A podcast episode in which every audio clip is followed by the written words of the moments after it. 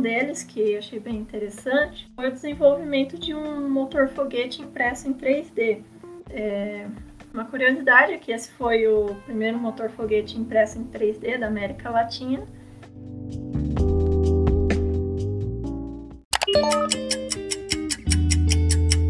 Você está ouvindo o Princípio Podcast, onde o início é o fim e o fim é o início.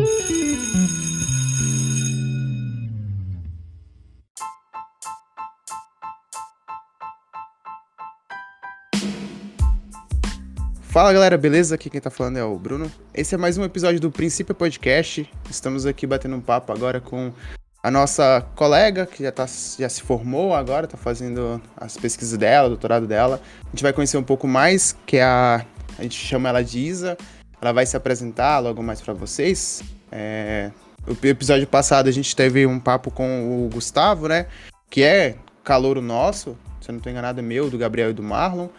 E nesse episódio a gente está agora conhecendo as pessoas que já se formaram no nosso curso. A gente vai ter mais um papo mais para frente com outras pessoas também.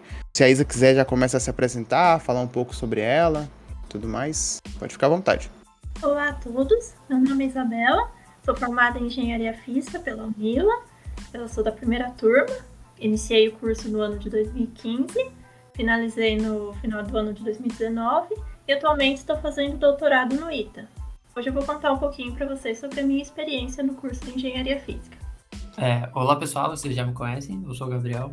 Eu estou aqui junto com o Marlon também para a gente continuar, para a gente fazer essa conversa com a, a nossa colega Isabel. Marlon, se quiser se apresentar, ou se não quiser também, é bom.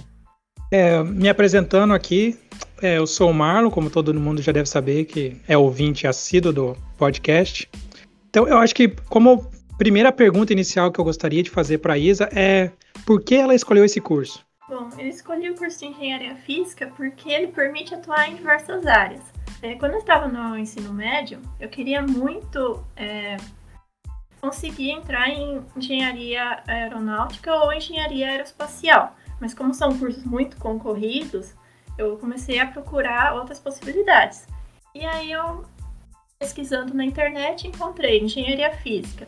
Aí eu vi as áreas de atuação do engenheiro físico e vi que poderia, sim, atuar no, na área de aeroespacial. E aí eu me interessei muito por esse curso, pesquisei mais e fiz a minha inscrição. E aí eu passei no curso e fiquei muito feliz. Eu tive uma boa experiência e foi justamente por essa questão de poder atuar em diversas áreas que eu fiz essa escolha. Continuando com a mesma ideia, assim, Isa, é, quando você foi escolher o seu curso, você olhou para a área do aeroespacial, o que mais se aproximava ali, né, do, do curso que você é, pretendia, né, inicial. Só que você acabou também fazendo esse critério para a universidade ou não? Você fez o Enem, é, prestou lá o Enem e tudo mais. Na hora de escolher, você escolheu tanto a Unila quanto as outras universidades, no geral, assim? verdade, eu fiz assim, vários vestibulares. Eu fiz para Unicamp, para USP, para o ITA. Só que a concorrência dos cursos que eu havia escolhido era muito alta. E eu fiz o Enem também. E quando saiu a nota do Enem, eu estava pesquisando é, quais seriam os possíveis cursos para eu me inscrever. E a Univa foi um, um desses. Eu encontrei lá o curso de Engenharia Física, eu não conhecia o curso, como, é, comecei a pesquisar quando já podia fazer inscrição no SISU. E quando eu soube que o engenheiro físico poderia atuar no, no, na área de aeroespacial, eu me inscrevi tanto na Unila quanto em outras universidades e acabei passando na Unila. Ah, entendi. Perfeito, perfeito. É, a gente é do curso de engenharia física, a gente sabe o quão multidisciplinar nosso curso é, né? É, para os nossos ouvintes que não conhecem o curso de engenharia física, é exatamente isso que a Isa falou. Você tem uma, uma vasta área de, em, em que você pode trabalhar e se especializar. É, Isa, você entrou no nosso curso na primeira turma, não foi? A primeira turma que abriu na nossa universidade. Sim, no ano de 2015. E como foi para você entrar numa universidade que você. que a Unila não é muito conhecida, todo mundo sabe, num curso que também não é muito conhecido no Brasil, e ser a primeira turma desse curso, o que, que você pensou assim na hora que você começou a cursar? Você, Você sentiu um pouco de peso, né? Uma responsabilidade, algo do tipo? Ah, sim. É, quando eu entrei no curso, é, eu não conhecia o Rio, eu não, não sabia muito é, como era a universidade. Eu me interessei mais por essa questão de, de ter vagas tanto para brasileiros quanto para estrangeiros, né? Eu achei interessante essa ideia de uma universidade latino-americana. E eu fui conhecendo aos poucos, né? Foi muito interessante para mim estar num ambiente diferente que eu não conhecia. E assim, por ser a primeira turma, foi um grande desafio. Não, é, não tinha veteranos para fazer perguntas, é, para saber como que são as disciplinas, para saber como são os professores, era tudo novidade para mim. Então eu comecei o curso, é, eu fui estudando, fazendo as disciplinas, tinha as dificuldades, é, demorei um tempo, assim, para me adaptar também. Estava em outra cidade, né? Porque eu sou do interior de São Paulo, eu me mudei para Foto do Iguaçu, não conhecia Foto do Iguaçu. Era tudo novidade para mim. Então foi um tempo mais de adaptação. Depois que eu comecei a me acostumar mais ao local, à universidade, é, as, as, matérias, aí eu fui, é, fui gostando cada vez mais do curso, me interessei muito e sendo primeira turma, também sempre é, as, a, as turmas das disciplinas eram com poucos alunos. E cada vez ia diminuindo a quantidade de alunos, e isso também foi algo que eu achei muito estranho, estar numa sala com poucos alunos.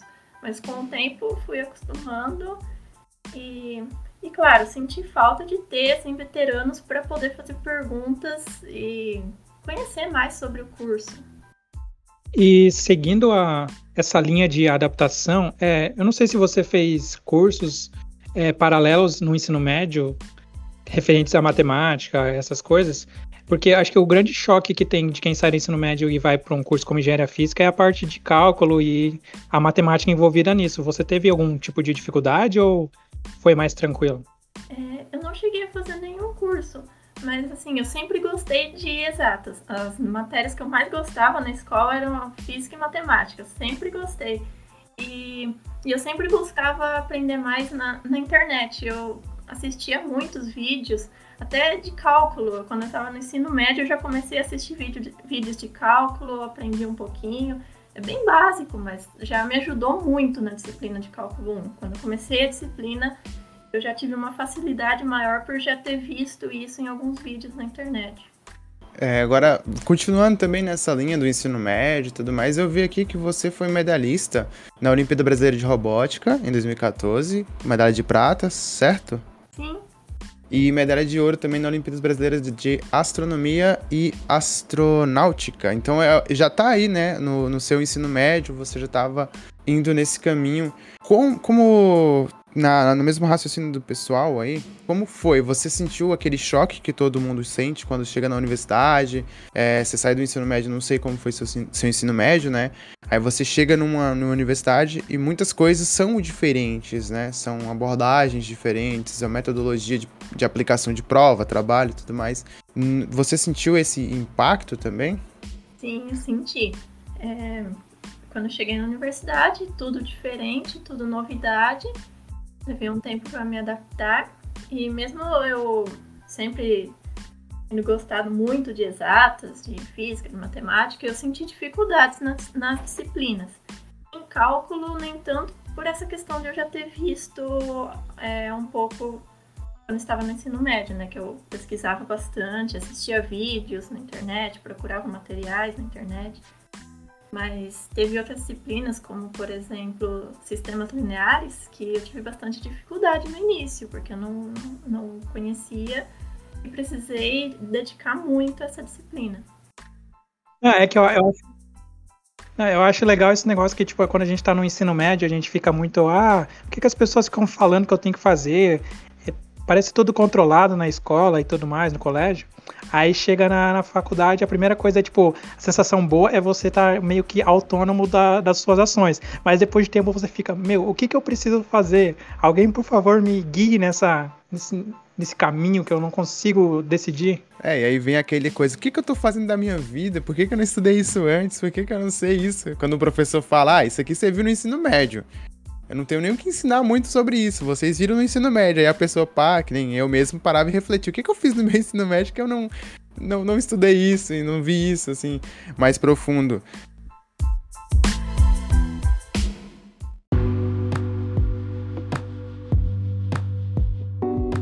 recém chegou na universidade, como foi a interação com seus colegas, tanto brasileiros quanto os estrangeiros? Foi tranquila? Já foi logo fazendo amizades? E...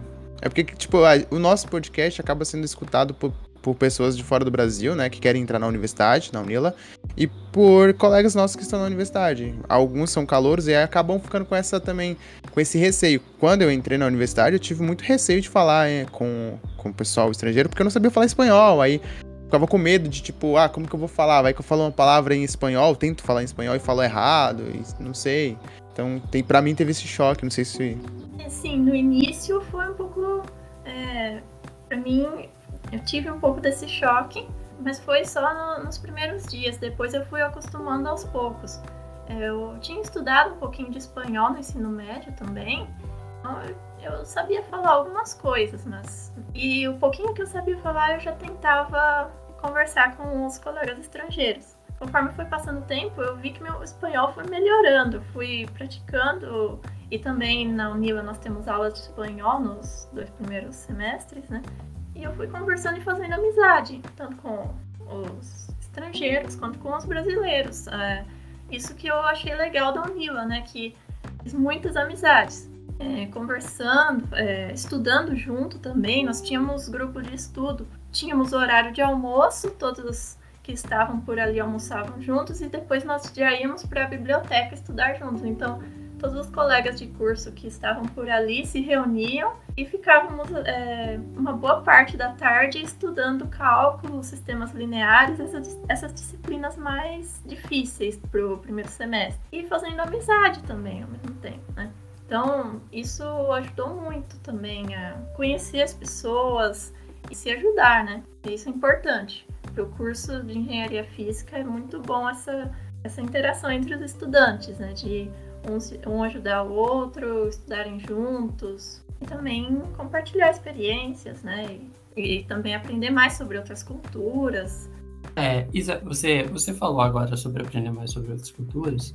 Um, uma característica bem interessante da nossa universidade é que ela tem como matérias do ciclo comum é, disciplinas que a gente chama de FAO, que são Fundamentos da América Latina.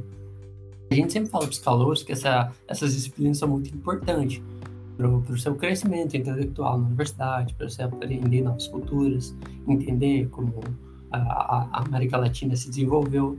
É, como você acha que é essas disciplinas do ciclo comum, como Fundamentos da América Latina, Espanhol, é, IPC, como essas disciplinas lhe ajudaram na, no seu, na sua carreira acadêmica e profissional como engenharia física? É, eu achei essas disciplinas muito interessantes, aprendi muito com elas. E é, assim, algo para sair um pouco da parte de exatas, né? Sempre estudando cálculo e outras, outras disciplinas de exatas. Aí quando nós temos aula de FAO, é muito bom isso de ter contato com outras, outras áreas também.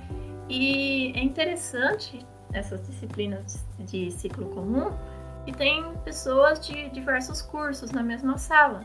Isso que eu achei muito legal, porque assim a gente pode fazer mais amizade, conhecendo pessoas de outros cursos, fazendo os trabalhos da disciplina junto. Então eu fiz muitas amizades assim também nessas disciplinas. Indo nessa, nessa linha também de amizades, como você falou, é, vocês foram a primeira turma, né? Vocês que entraram ali em 2000, acho que 2015, né? Se não estou enganado. E como vocês não tinham é, veteranos para poder dar monitoria, dar essa ajuda para vocês, eu acho que o papel importante aí foram o contato, né, com pessoas do mesmo curso ou até de fora do curso que estão fazendo as disciplinas. Um exemplo é cálculo, que tem muita gente de outra engenharia que está fazendo. E, e, você acha, né, depois que, quando eu entrei, acho que se eu não estou enganado foi em 2018, você, tanto os outros é, veteranos deram lá aquela como é que eu posso dizer? Aquela força em cálculo, né? Que tiveram, acho que foi cinco, foi seis colegas do curso que estavam lá ajudando a gente com cálculo, tirando dúvida, tanto cálculo quanto sistemas também, na área da matemática. Então, pra gente foi muito bom, né? E eu fico pensando para você. Você achou que ficou. É, se tivesse uma monitoria, seria um pouco melhor para algumas disciplinas? Ou você conseguiu suprir com outras turmas, assim, indo em outros, né? Então, eu acho que teria sido muito mais fácil se tivesse alguém para dar essas monitorias das disciplinas para nós. Mas, assim, conversando com outras pessoas de outros cursos, é, eu vi que houve uma grande ajuda também, mas as disciplinas que são somente do nosso curso de engenharia física, percebi que eu tive que me, me dedicar muito mais. Não tinha alguém para me ajudar, então eu aproveitava todo o meu tempo, é, que eu tinha o tempo livre, assim, e ficava pesquisando as coisas, é, tentando re resolver exercícios. Estudava muito para as provas, sempre foi assim. Essa pergunta minha foi porque é, atualmente a gente tem veteranos que dão monitoria, que dão aquela ajuda, né? para poder. para os calouros também poder, né? Vamos se dizer. É, absorver melhor, mais conhecimento, ou melhor o conhecimento nas disciplinas tipo cálculo, aí tem física e outras, né? E muitos dos nossos colegas acabam não indo na monitoria. Então, tipo, eu só perguntei mesmo para quem estiver escutando, tem monitoria, participam da monitoria é muito importante, não só para você, mas para o seu colega que também está dando a monitoria, porque quando você está dando monitoria, você também está aprendendo, né? Quando você está ensinando, você acaba aprendendo junto. Então é importante para os dois. A minha pergunta mesmo foi sobre isso, porque é, a gente tem e não é muito valorizado. Não é que não é muito valorizado, é que o pessoal acaba não indo, né? Então, só foi mais ou menos para deixar todo mundo que está escutando ciente. Participem da monitoria, é importante. Sim, é verdade. Se tiverem oportunidade, participem, porque ajuda muito.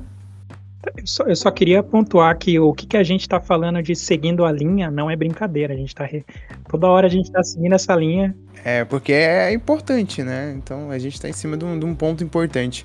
É, vamos agora sair um pouco da linha, adiantar um pouco o nosso, nosso papo.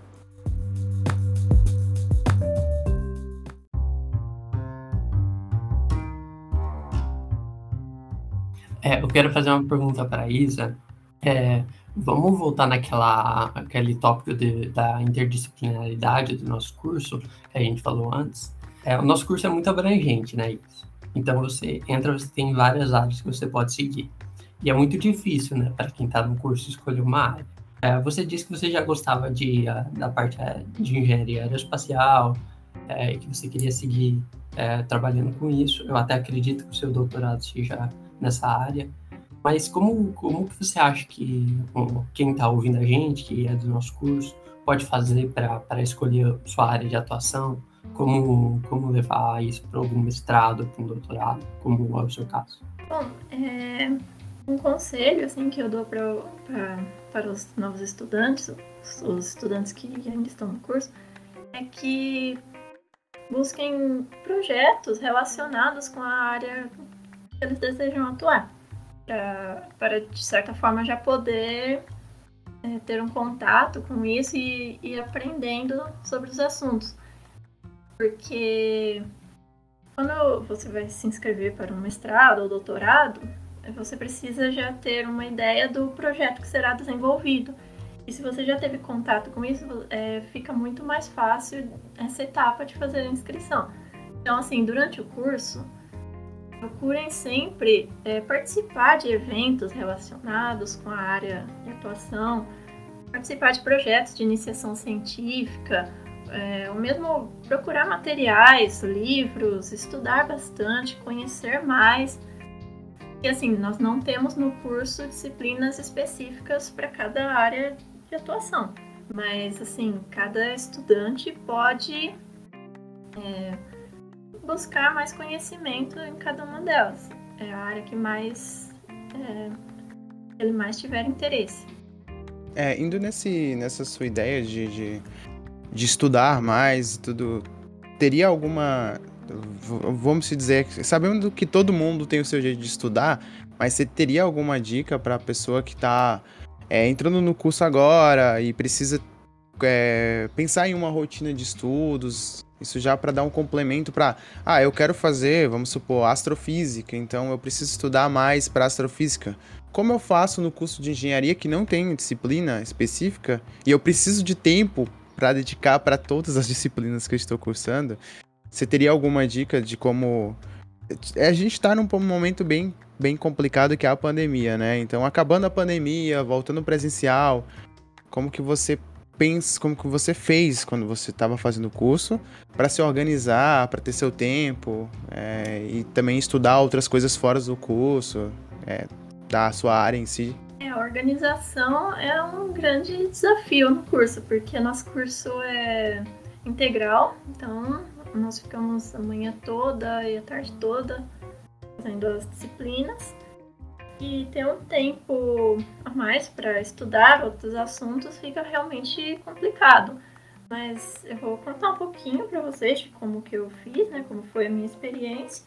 E foi o seguinte, eu acordava, ia para a universidade, é, ficava a manhã toda tendo aulas e almoçava. E logo depois do almoço nós tínhamos um tempo até as aulas da tarde eu aproveitava esse tempo para ficar, é, ficar estudando, fazendo listas, trabalhos, estudando para as provas.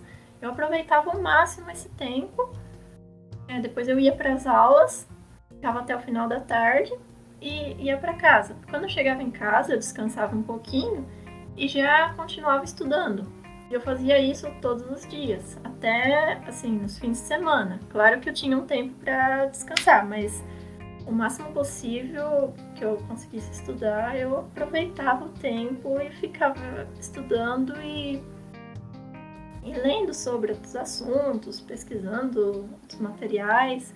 É, sempre estava estudando alguma coisa e tentando organizar meu tempo de forma a fazer todas as atividades do curso, não deixar acumular as atividades, isso é uma coisa muito importante e também fazer essas outras atividades fora do curso. É, eu tenho uma pergunta fora, fora desse âmbito de estudos, é quando você não estava estudando, você, tipo, que tipo de atividades você fazia e, tipo, nos momentos de ócio e lazer? É, nesses momentos eu sempre procurava algum lugar para ir, ainda mais Foz do Iguaçu, que é uma cidade turística, às vezes eu ia para algum lugar para passear, ou mesmo ia para o shopping, ou assistia alguma coisa, assistia um filme, uma série. Sempre buscava é, estar sempre fazendo alguma atividade. Como foi para você, literalmente saindo já da, da, da, questão dos estudos e tudo mais, agora já mais aprofundando nas suas pesquisas, nas suas né, iniciações científicas, nos projetos que você participou dentro da universidade, como que foi para você, né, participar dos projetos que você participou. Aí tem suas iniciações científicas que você fez como bolsista, se eu não estou enganado, como voluntária. É, teve algumas. É, teve o foguete, né? Que a gente já conversou até com o Gustavo também sobre isso. A gente falou com ele que mais pra frente a gente vai gravar um podcast sobre o foguete. O Marlon e o Gabriel também fizeram parte também do foguete que vocês fizeram em 2019, se eu não estou enganado. E, e foi um, um como é que eu posso dizer, um projeto de voluntária, né? Sim. Dentro da universidade, você fez mais coisas assim, além desse projeto que eu sei, né? Tem lá, que eu saiba, você fez esse, pode ser. É que eu não, não sei, é. A ideia do nosso podcast também é tentar divulgar a ciência que é feita dentro da universidade, que nós próprios, como é, discentes da universidade, a gente não tem esse acesso, não tem esse conhecimento, porque é, acaba sendo ser muito separado. Cada um está fazendo as suas coisas, né? Seu estudo, sua pesquisa, sua né, iniciação científica, sua extensão, e tanto do nosso curso quanto os demais cursos. Então a nossa ideia é tentar expandir isso e mostrar para todo mundo que a universidade não é só estudar, a gente faz pesquisa, a gente faz, né? Eu queria saber mais sobre isso. Eu acho que se você puder falar alguma das suas pesquisas que você fez, e como que você conseguiu essas pesquisas? Você, né, como foi o, o seu percurso para chegar nela, entende? Ah, sim. É, a primeira a primeira pesquisa da qual eu participei, né, foi é, um projeto de iniciação científica. Eu iniciei no meu terceiro semestre do curso E foi um projeto no qual eu aprendi muito, porque ele envolveu programação. E no nosso curso, nós vemos programação no terceiro semestre. Como eu já tinha que desenvolver o projeto utilizando programação, tudo que eu ia aprendendo já ia aplicando ao projeto. Então, eu tinha as aulas, aprendi algo novo e já podia aplicar aquilo ao projeto que eu estava fazendo. Ele era sobre o modelo de Ising bidimensional, utilizando o método de Monte Carlo. Então, já é um projeto que envolveu simulação e eu aprendi muito desenvolvendo ele. É, ele funcionou da seguinte forma: é, toda semana tinha reuniões com o professor, eu apresentava o que eu havia feito naquela semana, ele já passava outras atividades para eu fazer e foi assim durante vários meses, até que no final do, desse mesmo ano eu apresentei o trabalho é, em um evento da Unila. Outro projeto que eu participei também foi já no, no, ano seguinte, outro projeto de inicia, iniciação científica, só que esse não foi da Unila, foi do Parque Tecnológico Itaipu. Era um projeto no qual tínhamos um, um grupo de estudantes interessados é, na área de aeroespacial e nós sempre nos reuníamos toda semana para discutir sobre assuntos relacionados e possíveis projetos para serem desenvolvidos.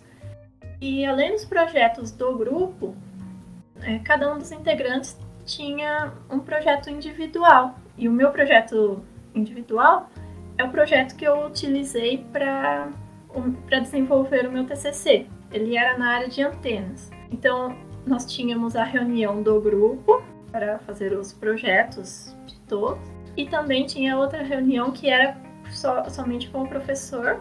Cada um dos estudantes tinha reunião com o professor para desenvolver o projeto individual. E eu também fui bolsista, né? Tanto a primeira iniciação científica quanto essa, eu fui bolsista e fiquei durante vários anos nesse projeto. E além disso, eu participei também de, de projeto de extensão. É, esse projeto de extensão foi no, no, no meu último semestre do curso ele consistia em ensinar uma linguagem de programação chamada linguagem Logo para crianças em uma escola de Foz do Iguaçu. É, nesse projeto, é, toda semana eu ia para essa escola, dava uma aula para as crianças, acompanhava elas desenvolvendo as atividades que eu passava para elas fazerem durante a aula e e era muito interessante ver o interesse que elas tinham em aprender aquilo. Era uma linguagem de programação relativamente simples. Havia na tela uma tartaruguinha e, e com comandos que também eram bem simples. A criança podia fazer desenhos na tela do computador, utilizar cores e também fazer operações matemáticas. E esse foi um projeto que eu gostei bastante de ter participado, de ter poder contribuir no ensino da, de programação de matemática também. E além disso, teve outros projetos durante as disciplinas mesmo. Um deles que achei bem interessante foi o desenvolvimento de um motor foguete impresso em 3D. É, uma curiosidade é que esse foi o primeiro motor foguete impresso em 3D da América Latina. Ele foi desenvolvido durante a disciplina de processo de fabricação. Nessa disciplina, cada um dos estudantes tinha um projeto para desenvolver. O meu foi esse da, do, do motor foguete. É, foi nessa disciplina que eu aprendi a fazer desenhos em 3D no software. E eu também aprendi muito sobre motor foguete. Inicialmente, eu estudei a teoria, fiz todos os cálculos, depois eu fiz a modelagem do motor. E o professor entrou em contato com uma empresa da Inglaterra para fazer a impressão desse motor. Aí a empresa aceitou, eles fizeram e enviaram pra, para nós pelo correio. Nós não testamos o motor por falta de tempo mesmo e também teríamos que nos dedicar muito para poder realizar esses testes, né? A questão de material e todo o planejamento dos testes do projeto. Foi muito importante para mim ter participado de um projeto assim, para aprender, primeiramente, a, fazer desenhos em 3D, aprender mais sobre isso, aprender sobre o assunto, né, do, do motor foguete, e também para é, aprender esse processo de fabricação, que é a impressão 3D em metal, que é algo muito interessante. Muito bom, é ótimo ver é, essa sua, vamos dizer, trajetória né, no curso, que você começou é, fazendo sua pesquisa com programação, aí depois você foi para a parte de, do aeroespacial, aí fez extensão ensinando aos né, as crianças como usar a programação e tudo mais. Isso é bem importante porque a gente tem que também pensar. É, só vou colocar uma colocação minha aqui que eu acho que também é, cabe à universidade, né, expandir os muros, né? A sua, vamos supor, você fez ali as duas, o seu inicial dentro da universidade, aprendeu programação, fez seu projeto de, de aeroespacial, e quando você estava a sair do curso, né, quase terminando seu, a sua graduação, você fez extensão. Então você expandiu o muro da, da universidade, você foi para as escolas, você criou essa dinâmica. Eu acho bem importante como papel da universidade, né? É simplesmente dar retorno para a sociedade. Né? O papel da universidade pública é retornar o conhecimento para a sociedade de alguma maneira. Eu acho muito importante. E é bom saber, Isa, sobre essas coisas para a galera que está escutando também poder. Como você fez? Você entrou em contato com algum professor para fazer extensão? Para fazer sua pesquisa? Ou foi simplesmente por é, você participou do processo, né? Ou você já tinha um contato com algum professor? Então, no primeiro projeto de iniciação científica do qual eu participei, foi um professor que entrou em contato comigo e perguntou se eu teria interesse em participar. Aí eu já aceitei e, e comecei a conversar com o professor sobre o projeto e iniciei as atividades. É, nesse projeto de extensão, foi o professor que também perguntou para mim se eu teria interesse em participar. É, aí eu disse que sim, que eu já, eu já tinha tido contato com essa linguagem Logo anteriormente, durante a escola. Já tinha conhecimento sobre isso, falei com ele que eu teria interesse em participar, né? E já aceitei participar. Não teve assim um processo seletivo, nem entrevista, nem nada, só conversando mesmo. Só para finalizar esse tópico da, da, das questões de pesquisa e extensão, que é legal para quem está escutando a gente também, às vezes você não precisa fazer uma prova, só você realmente se mostrar disposto a fazer o processo, é, o projeto em si, né? Correr atrás de tentar mostrar que você está interessado também, que algum professor pode chamar você. Nem sempre é a prova que define o aluno que vai fazer a extensão ou a pesquisa, né? Sim, exatamente. É, então, Isa, seguindo nessa, nessa área de pesquisa, nesse, nesse tópico de pesquisa, é, você saiu da universidade, você se formou, aí você entrou no ITA, que você falou lá no começo, para fazer o seu mestrado.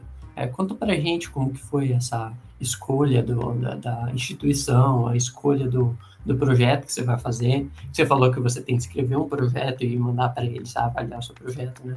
Conta para gente como foi esse processo. Ah, sim. É, quando eu estava no ensino médio, eu queria muito entrar no ITA, mas por ser um vestibular muito concorrido e muito difícil, não, não conseguia entrar. Então eu tinha a ideia já de fazer uma pós-graduação no ITA. Então quando eu estava no último semestre do curso, eu já comecei a pesquisar como que seria, né, para se inscrever para fazer o mestrado, o que, que eu iria precisar, quais documentos teria que enviar e as datas também. Isso é muito importante, não tem que não pode perder as datas de inscrição. E aí eu já é, pesquisando sobre tudo isso, me preparei e tal. Conversei com um dos professores que estudou a NUIT. Ele me deu uma ideia de projeto que eu poderia, poderia enviar. E eu escrevi, juntei todos os documentos, enviei e esperei, uh, esperei para saber o que, que iria acontecer depois, né? E depois teve uma prova e eu fui chamada para fazer a prova. Essa prova foi uma prova simples de matemática e inglês. Eu fiz a prova e depois, é, depois de um, de um tempo, chegou o resultado que eu havia sido aprovada. E logo que eu fui aprovada, inicialmente eu não acreditei, porque era uma coisa que eu queria muito e eu achava que seria muito difícil conseguir isso. Mas felizmente foi aprovada e, e aí eu fui fazer minha matrícula, tudo, entrei, comecei a fazer o mestrado e logo começou a pandemia. Eu, é, eu acredito que eu fui apenas duas semanas presencialmente, depois as aulas já começaram é, a ser online. E nessas, nesses poucos dias de aula presencial, tive uma boa experiência lá, gostei muito do laboratório, também do projeto de mestrado, porque aí sim eu tive a oportunidade de conversar diretamente com o professor para falar sobre o projeto, o que, que seria desenvolvido, quais seriam as atividades. E esse projeto era para desenvolver um, um propulsor a plasma para satélites. Só que após é, o início da pandemia, surgiu uma outra oportunidade de iniciar um doutorado, só que eu teria que alterar o projeto. E aí o professor orientador conversou comigo e, e falou sobre essa possibilidade de eu já entrar no doutorado direto. E eu aceitei e comecei um outro projeto que é relacionado com o tratamento de têxteis utilizando processos a plasma. E aí eu iniciei o doutorado direto, fiz as disciplinas, é, já finalizei as disciplinas e agora vem a parte de começar mesmo a desenvolver o projeto e a tese e tudo mais. Olha só então, pessoal, é, a gente tem aqui uma aluna de engenharia física da, da Universidade Federal de Integração Latino-Americana que faz um projeto de doutorado super interessante, uma das melhores instituições do Brasil, né, que é o ITA, que é de, exatas, sabe, sabe bem o quão grande e importante o ITA é como instituição de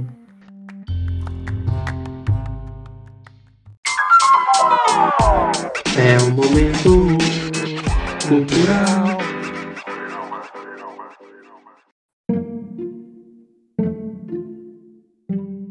E já indo mais para finalizar, o que você tem assim de dica para os colegas? Aí pode ser o que você já assistiu de série, filme, alguma coisa que dá aquela animada, né, para estudar. Pode ser algum livro que você leu, pode ser é, alguma dica realmente relacionada a estudos. É, eu lembro que você, quando é, eu entrei, você tinha um canal no YouTube também sobre cálculo, junto com o colega, né, com o Egon. Então, queria saber algumas dicas suas, né, do, do que você gosta, assim, para te deixar animada a estudar alguma série, algum livro, algum filme que te deixou mais animada nesse, nesse período que você passou na universidade. Bom, eu não saberia assim um filme, uma série para indicar, para essa questão do, dos estudos. Porém, sim, sempre uma dica, sempre que tiverem um tempo livre, e, e, é importante essa parte, né? É importante não ficar só estudando, estudando. Sempre que tiverem um tempo livre no fim de semana, procurem assistir alguma coisa que seja interessante. Não importa, é, não importa o que seja, mas assistam algo que ficar estudando muito tempo também não, não é uma boa, não é uma boa ideia. Uma dica que eu tenho em relação aos estudos seria a questão de organização mesmo. Organizar os horários, organizar todas as atividades e não deixar nada acumular, porque como esse curso tem muitas disciplinas por semestre, terá muitas atividades, provas, listas para fazer. E assim, se um professor passar um, um trabalho para daqui a algumas semanas, é importante que o, o, aluno já comece a fazer essa atividade e não deixe para a última hora, porque por mais simples que seja a atividade, vai ter outras atividades de outras disciplinas e se deixar para a última semana vai ficar muito muito pesado para fazer tudo. Pode não dar tempo também de, de, de fazer todas as atividades. E isso vai afetar muito na nota. Também a qualidade da, da, do trabalho que será entregue, tudo. Então, assim, se tiver algum trabalho, não deixe para a última hora, façam tudo da melhor forma possível. Se não entenderem, já tirem dúvida com o professor, com os colegas, conversem bastante com os colegas sobre as atividades, os trabalhos e participem também das monitorias, porque é uma oportunidade que vocês estão tendo, né, de ter essas monitorias com os veteranos. Nós da primeira turma não tivemos e talvez fez alguma falta, né? Mas assim, essas são as, as principais dicas que eu gostaria de dar para vocês. Perfeito, Isa. É, como a gente já está mais finalizando, assim, eu só tenho para agradecer pela sua atenção, pelo bate-papo. Mais pra frente a gente pode voltar a gravar novamente com você, se você estiver disponível.